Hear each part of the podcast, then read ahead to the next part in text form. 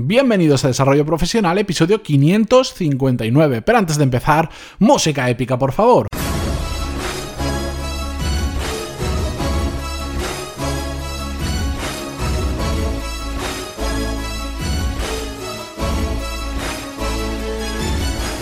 Muy buenos días a todos y bienvenidos un miércoles más a Desarrollo Profesional, el podcast donde hablamos sobre todas las técnicas, habilidades, estrategias y trucos necesarios para mejorar cada día en nuestro trabajo. En el episodio de hoy eh, os voy a traer, tenía un listado de preguntas que tengo acumuladas, que, me gustaría responderos por aquí, pero quería hacerlo diferente, porque eh, he traído preguntas que me hacen mm, frecuentemente o que por lo menos me causan curiosidad que me las hagan, que son preguntas sobre mí, sobre hábitos que tengo relacionados con el podcast, con mi carrera profesional también, y que sinceramente hoy me sirven de excusa para reflexionar sobre algunos temas que quería traer, pero que igual no me da para hacer un episodio completo y de esta forma creo que los podemos tratar, creo que os van a gustar porque ya me preguntáis por ello, sea eh, por email, sea cuando me veis en algún evento, o en alguna situación. Así que, bien, vamos directamente con ellas porque os he traído cuatro preguntas muy cortitas. La primera que me hacen, que esta yo creo que es la que más me hacen relacionada conmigo, es ¿cuántos libros lees al año? Ahora hace muchos episodios que, que no hablo mucho sobre temas de libros y tiene una razón. La razón es que antes yo sí que leía una auténtica barbaridad, pero desde hace bastante tiempo estoy a lo que yo digo dieta de lectura. Es decir, prácticamente diría que no leo, pero sí que leo. De hecho, todas las mañanas sigo leyendo 15 minutos, pero ya no me pego a tracones como me pegaba antes de libros que me interesaban. Y no sé cuántos libros me podía leer al año, pero, pero unos cuantos. Y hoy en día lo que hago es lo que yo digo, leer con rifle de francotirador. Es decir, leer solo cosas que me interesan por porque lo necesito concretamente para dar el siguiente pasito en mi proyecto, para aprender una habilidad en la que estoy enfocado, etcétera, etcétera. Y además, no leo libros enteros normalmente, sino leo trozos de libros. Si yo sé que un libro, mm, el capítulo 5, el 7 y el 9, me interesan para lo que quiero aprender, me leo el 5, el 7 y el 9. A veces necesito para eso leer el anterior o, o alguno que esté relacionado, pero ¿por qué me tengo que leer el libro entero? ¿Cuántas veces habéis empezado a leer un libro y lo habéis terminado simplemente porque os sabía mal dejarlo a mitad? Aunque a la página número 40 ya decís, este libro es un bodrio, yo para qué me lo voy a leer entero. pero me sabe mal y te lo lees. Eso es una pérdida del tiempo, eso es una pérdida de, de, ganas de leer. Yo he dejado, he abandonado eso. Cuando cojo un libro y no me interesa, tal cual lo he cogido, lo vuelvo a dejar en la estantería o vuelvo a cerrar la aplicación de, del Kindle y ya está. Y no me causa ningún remordimiento. ¿Para qué voy a perder el, tiempo? ¿Qué, ¿Qué, gano yo terminando el libro que no me gusta? Nada. Mm, pido muchas recomendaciones para leer, eso sí, cuando quiero imaginar ahora que estoy en un proyecto y quiero lanzar una cosa tal, intento buscar a alguien que haya hecho algo similar y le pido referencias y, cuando me dicen, va, pues mira, este libro viene muy bien, le digo, pero ese libro, mm, ¿qué trozo exactamente? Porque ese libro habla de muchas cosas, entonces más o menos te van guiando y con eso consigo hacer, eh, digamos, estrechar mucho más el cerco y leer solo la parte que me interesa. La segunda pregunta me dice, ¿qué? Esta también me la preguntan bastante, ¿qué herramientas usas en el día a día? Lo he comentado en alguna ocasión, de hecho creo que en alguno de respondiendo a preguntas, uso las menos herramientas posibles. De hecho, cada vez intento utilizar menos, porque lo importante no son las herramientas. Lo importante es lo que hacemos. Lo que pasa es que lo tentador son las herramientas, nos viven bombardeando de información sobre herramientas nuevas. El otro día alguien me comentaba eh, que por qué no gestionaba los proyectos con Asana, al buscar Asana para ver cómo funcionaba, claro, con esto de internet saben en dónde entras y entonces me, empiezan a bombardear con anuncios de otra aplicación que se llama Monday, que no conozco, simplemente lo he visto por el anuncio, que es como súper gráfica, súper visual, como Asana, Trello, hay 10 millones de herramientas. Pero la realidad es que lo importante no es la herramienta. La herramienta solo nos tiene que ayudar a mejorar el trabajo que estamos haciendo. Esto es como la gente que se compra, que no le gusta nada cocinar, pero nada, y se compra la Thermomix. Se gasta mil euros en un robot que mm, lo que va a hacer es coger mucho polvo. Porque si no te gusta nada cocinar, si no te gusta pisar la cocina para cocinar, la Thermomix no va a solucionar en la gran mayoría de casos ese problema. Pues las herramientas pasan exactamente igual. Si tú eres un auténtico desastre, por más que tengas un gestor de proyectos, ese es que no te va a funcionar. O ¿para qué quiero un gestor de proyectos que es tan complejo que tardo más en, hacer el proyecto con el gestor que, si cojo una simple... Yo utilizo plantillas de Excel súper simples, pero también por, como son tan simples, me obliga a pensar en qué es lo realmente importante de ese proyecto que voy a gestionar. Y como eso, todas las herramientas que uso. Es que hay gente que se adicta a... Le ves el móvil y tienen 30 millones de aplicaciones de herramientas diferentes. Para el mundo del podcasting, no sabéis la locura, por ejemplo, de, de aplicaciones que podéis utilizar para grabar, para Conozco gente que graba en una aplicación, edita en otra, la pasa por otra, por otra aplicación para quitarle ruido, la sube, no sé, cuatro o cinco herramientas para grabar y subir un podcast. Y yo uso una, con la que estoy grabando ahora mismo, que se llama Audacity.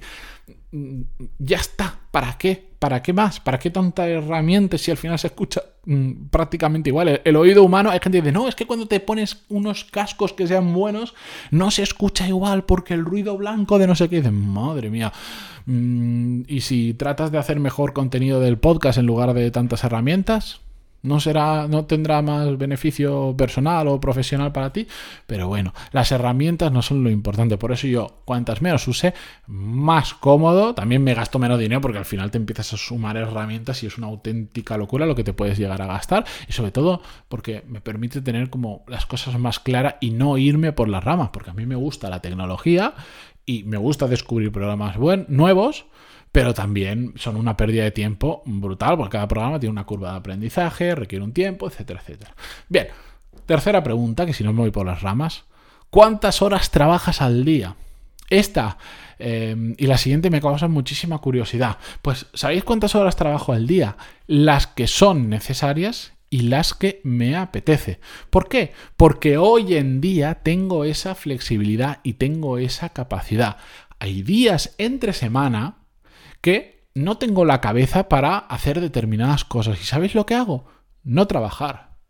Pero de la misma manera, hay fines de semana que, por el motivo que sea, eh, me viene genial trabajar y trabajo todo el fin de semana. Hace poco eh, no estaba mi mujer en casa, tenía un montón de tiempo eh, para mí, y, no sé por qué, pues ese día estaba, era un sábado, pues oye, me, puse a trabajar porque, porque estaba con la cabeza que decía, es que me apetece continuar esta cosa y, estoy y me puse y estuve trabajando todo el día. En mi caso yo tengo mucha flexibilidad y lo que hago es aprovecharla.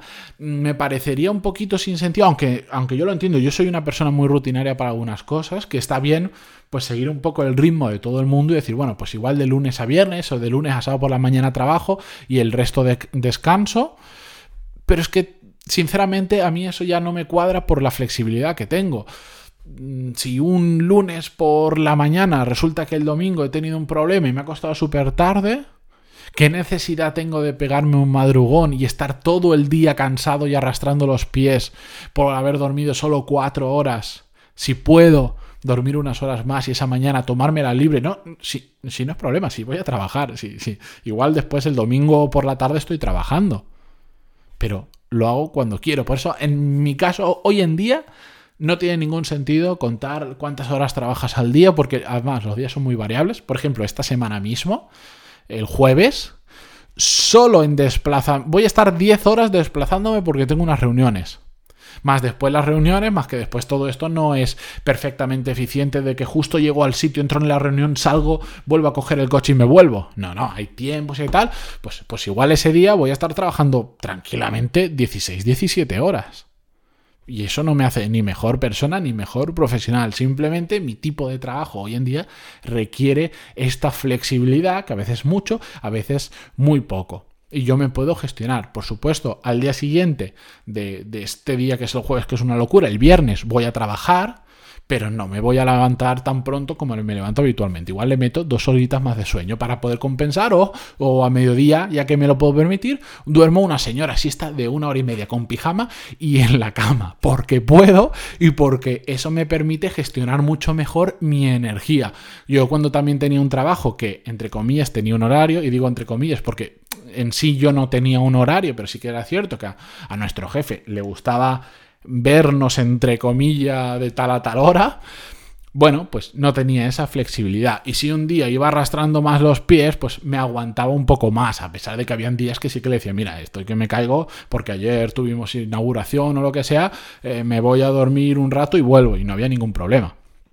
Pero no es la flexibilidad que tengo hoy en día. Y de hecho es que yo sí que me mido las horas que trabajo en cada proyecto, pero no miro al final del día si he hecho 7 horas, 8 horas, 10 horas o 4 horas. Bien, Cuarta y última pregunta para que no se alargue el podcast. Em, y esta em, me la han hecho a través de varios episodios que he grabado últimamente. Me la han hecho un par de veces y me resulta muy curioso. Bueno, es más curiosa la respuesta, pero bueno. Me preguntan a veces, eh, habiendo trabajado para ti mismo, ¿volverías a trabajar para una empresa?